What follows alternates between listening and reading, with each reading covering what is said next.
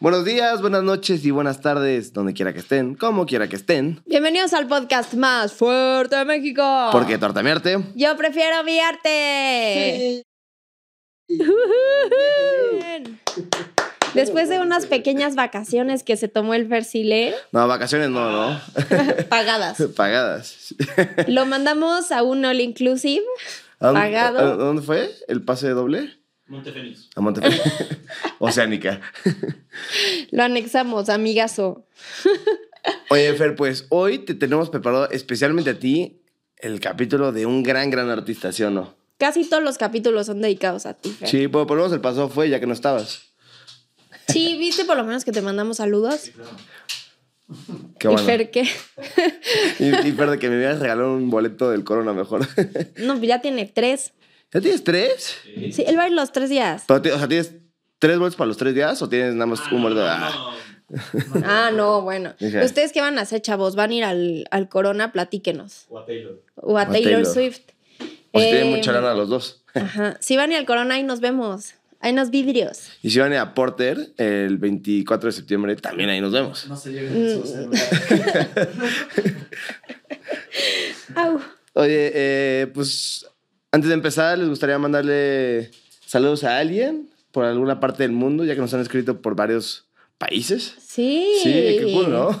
Qué padre. Eso, eso me llena el corazón de alegría. A mí también, muy De cañón. verdad. Me hace muy feliz. Pero no, como que no se me ocurre a nadie mandarle saludos todavía. Bueno, a mí también, tampoco. Pero pues, Últimamente ya nunca mandamos saludos. ¿Qué nos pasa? sí, a ver, pues yo Nos le voy a vamos a mandar quedar saludos solos. a... Es que ya no ligamos. Ya no. Mándale saludos a tu novio.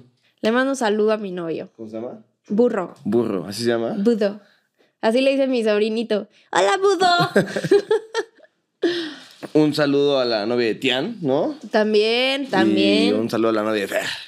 También, también. Bien. Comenzamos. Va- comenzamos. ¿De quién vamos a hablar hoy, Wally? Cuéntanos. Hoy vamos a hablar de John Anthony Baldessari. Baldessari. ¿Lo conocen, chavos? Y si no, es un gran, gran artista, ¿eh? De verdad ha estado presente en varias exposiciones alrededor del mundo y creo que vale la pena que hablemos de él. ¿Quién lo sugirió, eh? Lo sugirió aquí. Fer Siller, ¿verdad? Sí. Gran- Grande, güey. Grande, grande. Sí. Me gusta. ¿A ti te gusta? Sí, sí me late. Sobre todo hizo algunas cositas que me gustan. Ya nos platicarás un poquito. ¿Fersiler o, o Baldessari? No, John Anthony Baldessari. Baldessari. No, no, Ok. bien, bien. Pues comencemos. Comenzamos. Bueno, nombre completo, como ya lo dijo aquí nuestro estimado Wally, John Anthony Baldessari, nació en National City, en California, el 17 de junio de 1931. Para que lo ubiquen, este es el güey que ponía puntos de colores en las caras de las personas. Es, Sí. es una forma fácil de Es ubicarlo. correcto. Es, digamos que esa fue su obra más emblemática o una. Sí, o una manera de, de adaptar sus obras para que sean, pues, no sé, como muy conocidas alrededor del mundo. Como bien lo dijiste, con puntitos de colores sobre las caras de las personas. Exactamente. Y si lo quieren ubicar físicamente, es un güey enorme, es como un Santa Claus gigante, Sí, sí, con, un un- Santa Claus. con una barba larga blanca. Muy blanca. Y, Y casi siempre estaba junto a su perro Giotto. estaba gordo, ¿no? Sí, sí, no, no, era una, una bestialidad, era una cosa enorme, enorme. O sea, ya después de este capítulo, si alguna vez ven una foto suya, luego, luego van a decir, "Mm, este es Baldessari. Oye, y como, El Santa Claus de la pintura, literal. y como apunte cultural, eh, su perrito se llama Yoto. Yo me imagino que inspirado en el gran artista renacentista que creó el punto de fuga llamado Yoto. Seguramente. Sí, seguramente. Seguramente. Y- no creo que sea coincidencia. Luego, pues, ¿qué hizo? O sea, o sea, quiero que me digas qué lo hizo famoso, o sea, qué caracterizó su obra. Ok, este güey se inició como pintor para luego evolucionar incorporando textos y fotografías que eran encontradas apropiadas o tomadas por él mismo, cosa que ya hablaremos un poquito más adelante. Usó el video y diseñó instalaciones que formaban parte de sus representaciones. O sea, al final su obra encuadraba todo lo que, o sea, encuadraba perfecto en lo que es el arte conceptual. Justo. Fue y un gran personaje del arte conceptual. Estuvo inspirado en el simbolismo, ¿no? Esta corriente de eh, el siglo XIX, ¿no? Que habla como de todo el simbolismo en el arte. Y posteriormente también está inspirado, o sea, su arte conceptual en el dadaísmo, que obviamente eh, inspiró a Duchamp. Y eh, el surrealismo, que pues bien lo desarrolla tu buen amigo y querido Dalí. Exactamente, correcto. Y bueno, pues este cuate pues estudió Es muy... Estudió. Exacto, estudió, entonces... No como tu- Fersile. tuvo la fortuna de estudiar. Entró a la UNAM. Pues no. Entró a la Universidad de San Diego, en California. Y bueno, tomó- frontera. Sí, claro, obvio. A, De hecho, a- a dos pasos de de- Tijuana. exacto, de hecho nació en la frontera, ¿no? Entre. México y... A 15 min de, de San Diego, Del literalmente, del CBX. Ajá. Y este, pues le empezó, o sea, le gustó muchísimo cuando empezó a, eh, a estudiar arte y comenzó a pintar, ¿no?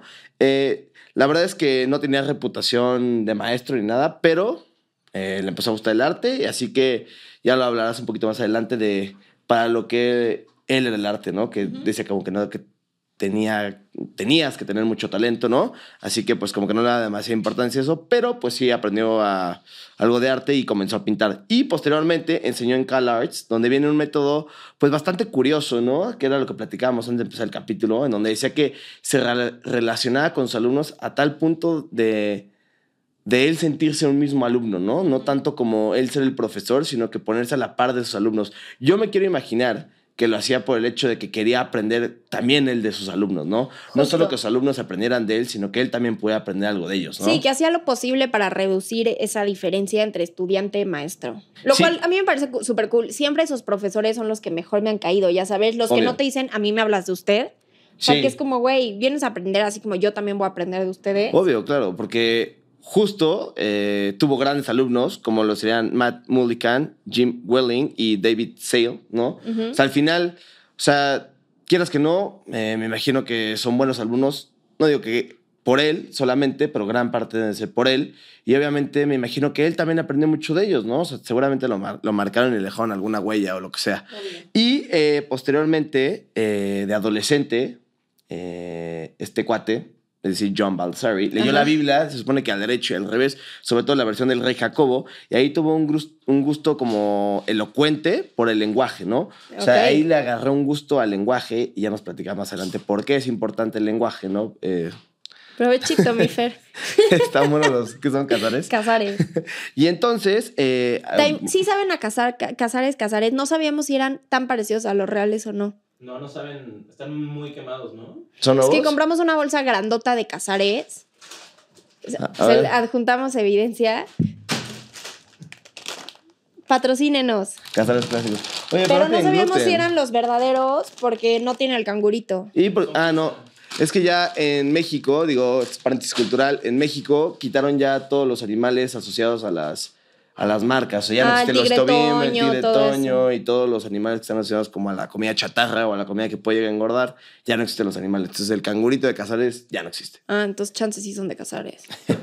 Bueno, regresando a John Baldassari, después de una pausa, Pausa comercial. Exacto. Eh, te decía que había leído muchas veces la Biblia, sobre todo la versión del rey Jacobo, y ahí eh, le agarró un gusto enorme al lenguaje, ¿no? Ya nos platicamos más adelante por qué el lenguaje es importante en la obra de John Baldassari, ¿no? Y de hecho se considera fan, obviamente pues de ahí agarró la inspiración, como decíamos, del dadaísmo, pues del mismísimo Marcel Duchamp, ¿no? También se inspiró mucho, mucho en el músico John Cage eh, y también estaba interesado en la obra de Jasper Jones y Andy Warhol. De hecho... ¿Por qué, tía, no nos cuentas un poco de, De John Cage. de John Cage? o ¿Qué hacía? O ¿Por qué es tan importante este músico y compositor? Está tragando sus Sí, sí, casares. está Esperémoslo tantito. Es un compositor gringo, minimalista, que hace cosas rarísimas. De hecho, tiene una rola que se llama 433. 433, que son 4 minutos 33 de silencio. ¿Cómo?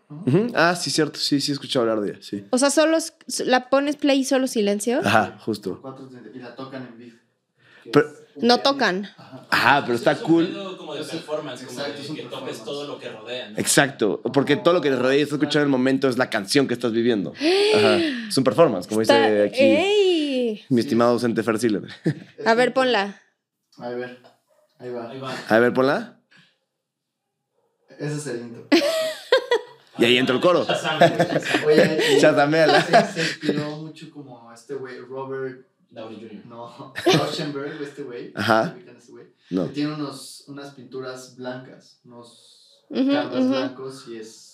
Era el compa de ese güey, se inspiró un poco en eso. Qué chingón. Qué cool. Pues bueno, por si no lo van a Tendremos que escuchar, hablar la- de tendremos que hablar de John Cage. Sí, creo, si no alcanzan a escuchar lo que dijo Tian, pues eh, es muy famoso por tener una rola que se llama 433, en donde dura 4 minutos 33 segundos y literalmente es solo silencio, ¿no? Entonces la tocan como en vivo y es como un performance y pues está muy cool porque no hay nada dentro de la canción. Y es ya puro hablaremos, silencio. vamos a hacer pronto un capítulo de este güey porque está bien interesante. Está muy, muy interesante. Y posteriormente, pues bueno, hace unos proyectos más famosos que la Yeya. Platícame. Aquí tengo un Es proyecto. chance mi proyecto favorito Este es mi- este también es mi proyecto favorito este güey. El 24 de julio de 1970, perdón, hizo el proyecto de cremación.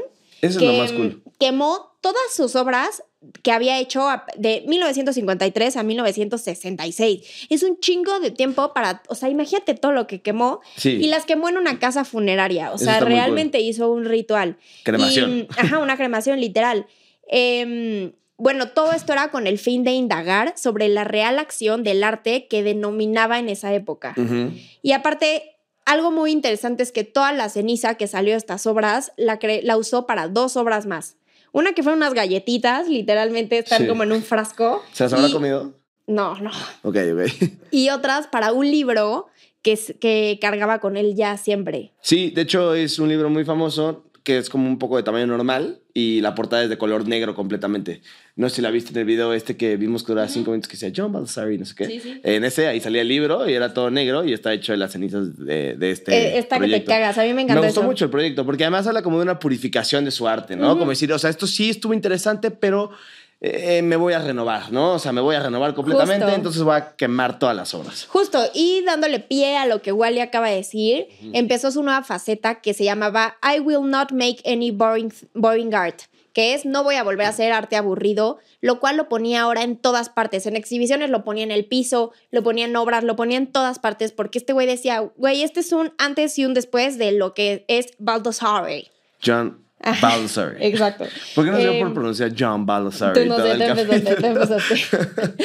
Eh, su meta fue descontentar al público y eh, este güey no quería hacer una obra humorística, pero la- a la gente le pareció un poco humorístico, aunque la neta nunca, nunca fue su objetivo. Y se compara a sí mismo con Cervantes y con, con Goya. Nada más. Que mantienen, ajá, güey, nada más.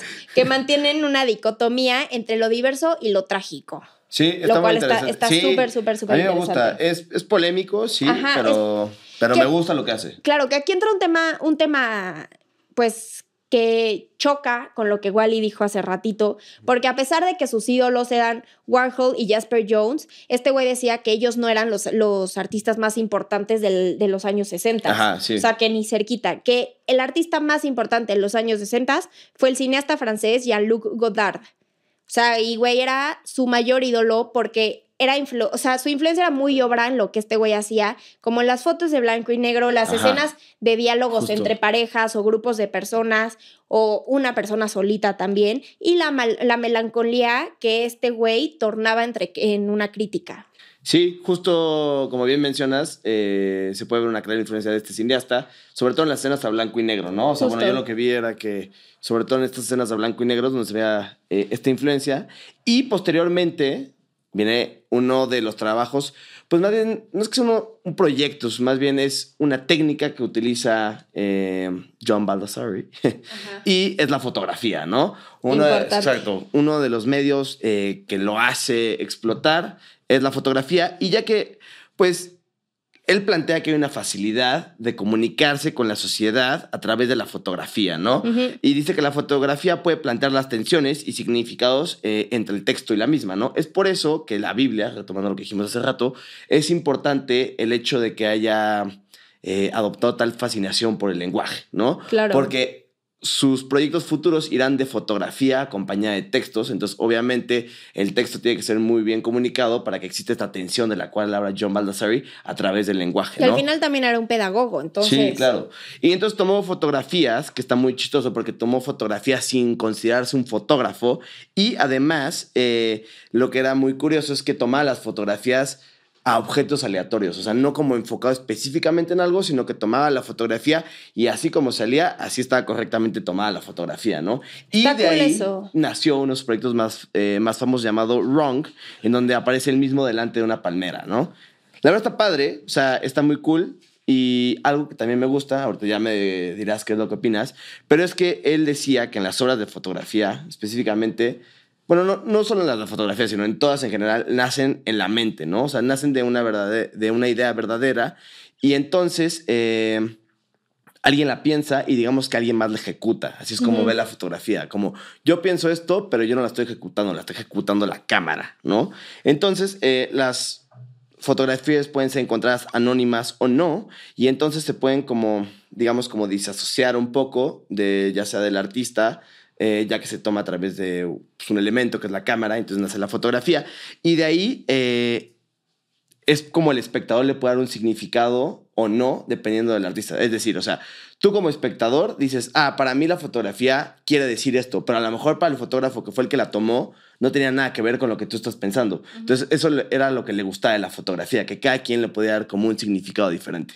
Justo, eso está cool. Y me parece súper interesante que, que no enfocara algo en especial o que no tuviera algo en mente en especial. Ajá. Porque tengo una tía que es pintora, ya hemos hablado de ella, Mari Sí. Pintora, es muy buena, que siempre que dibujas algo o pintas algo, estamos enfocados en pintarlo y en hacerlo para que salga perfecto. Y mil veces te dice, güey, mueve el lápiz sin saber qué va a salir y sin preocuparte por qué va a salir y si te va a salir. Mejor confía en el proceso y ve ya después que salió. Entonces creo que es, un poco lo que este güey hacía con sus fotos. Las tomaba sin enfocar, sin preocuparse de la composición, sin nada, y después veía que salía. Exacto, justo. Lo cual está muy cool. A mí me gusta eso, o sea, pensarlo desde ese punto de vista y de esa manera hace como que siento que fluya un poco más el arte, no sé cómo decirlo, ¿no? Sí, Pero que sí, fluya.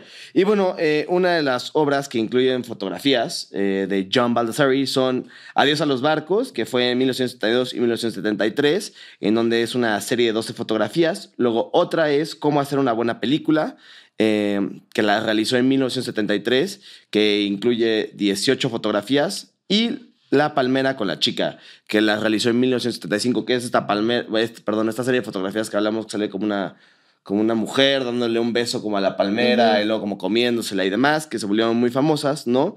Y eh, pues, ¿qué tenemos aquí? Muchas obras consecuencias. Pues ya. Ah, sí. eh, algo que está muy cool, que no se me olvidó, es que él decía que al realizar varios intentos de fotografía llegabas a una meta en específico, ¿no? Por ejemplo, decía que aventabas bolas al aire y muchas veces no se alineaban correctamente y tenías que volver a intentar la fotografía para que saliera finalmente, digamos, como la línea recta que hacen estas cuatro bolas. Y la fotografía a él, eh, finalmente, como que él le ponía una meta y entonces el objetivo de ella pues, era lograrlo, ¿no? Eso está muy padre. O sea, como que, sí, quizás al primer intento no lo logres, pero eventualmente lo lograrás. Y este es el claro ejemplo, ¿no? Con las bolas al aire, ¿no? Y finalmente, pues, forman una línea recta. el chiste se cuenta solo. Oye, y en la década de los ochentas viene algo súper interesante. ¿Se acuerdan que empezamos este capítulo diciendo que este era el güey que pintaba puntos de colores en las caras de las personas? Pues aquí es donde empieza a hacer ese, pues ese rollo, Sí. ese, ese, ese tema. Y era, a mí me encanta, o sea, me fascina porque lo hace, porque dice que dándole anonimato a la gente que sale en la foto, obliga al espectador a prestar atención a la escena y a desviar la, la atención no solo de si está guapa, si está guapo, si sale sonriendo, si sale asustado. Entonces ya ellos no están diciendo la obra, tú le estás dando el sentido a la escena Exacto. que tú le quieras dar. Y otra cosa muy importante es que aunque las obras no tengan texto, el lenguaje eh, es, ajá, no, el lenguaje juega un papel súper importante mediante los títulos. Ok. O sea, un título Ah, ok. puede ser el, el significado tan importante como de la misma obra. No sé si me explico. Sí, claro, obvio.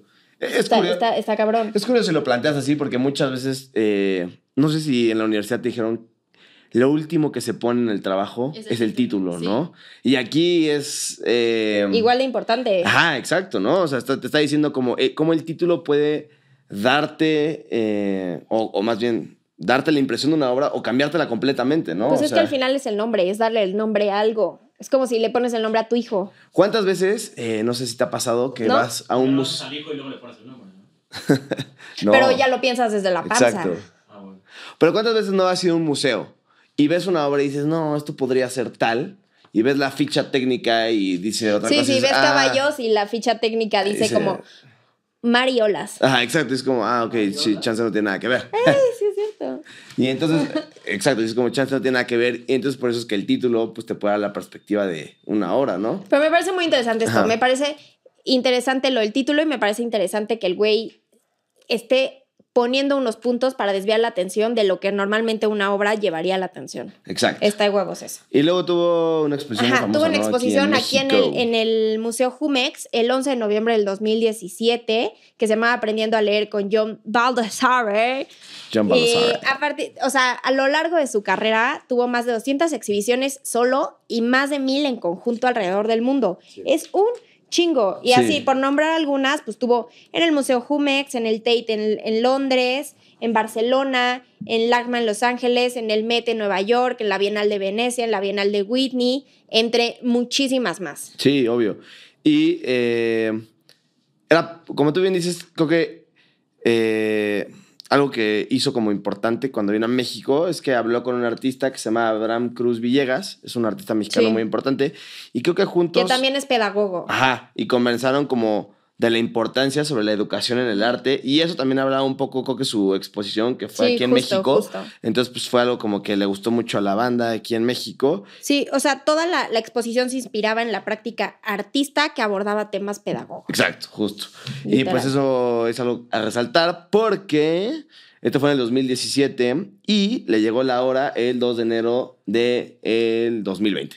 Oye, pero antes, sea, de que se muriera tuvo, tuvo un premio importante. Sí, claro, a eso iba, pero... Ah, ah. Pero decía por qué era importante esta exposición, porque pues fue de sus últimas Sí, fue exposiciones. de sus últimas. Y eh, solo como para que sepamos de qué tamaño era este artista, pues tuvo un León de Oro por la trayectoria en una Bienal de Venecia, ¿no? Es como el premio que El se da... balón de oro.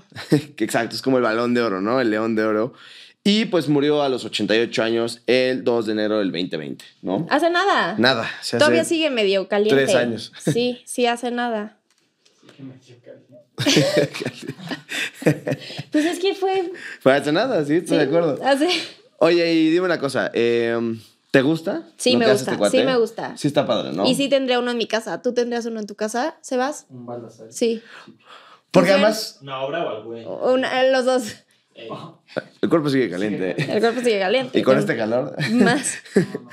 Yo también, además es que me gusta que son, es de dimensiones grandes. Sus obras son grandotas, entonces me gusta.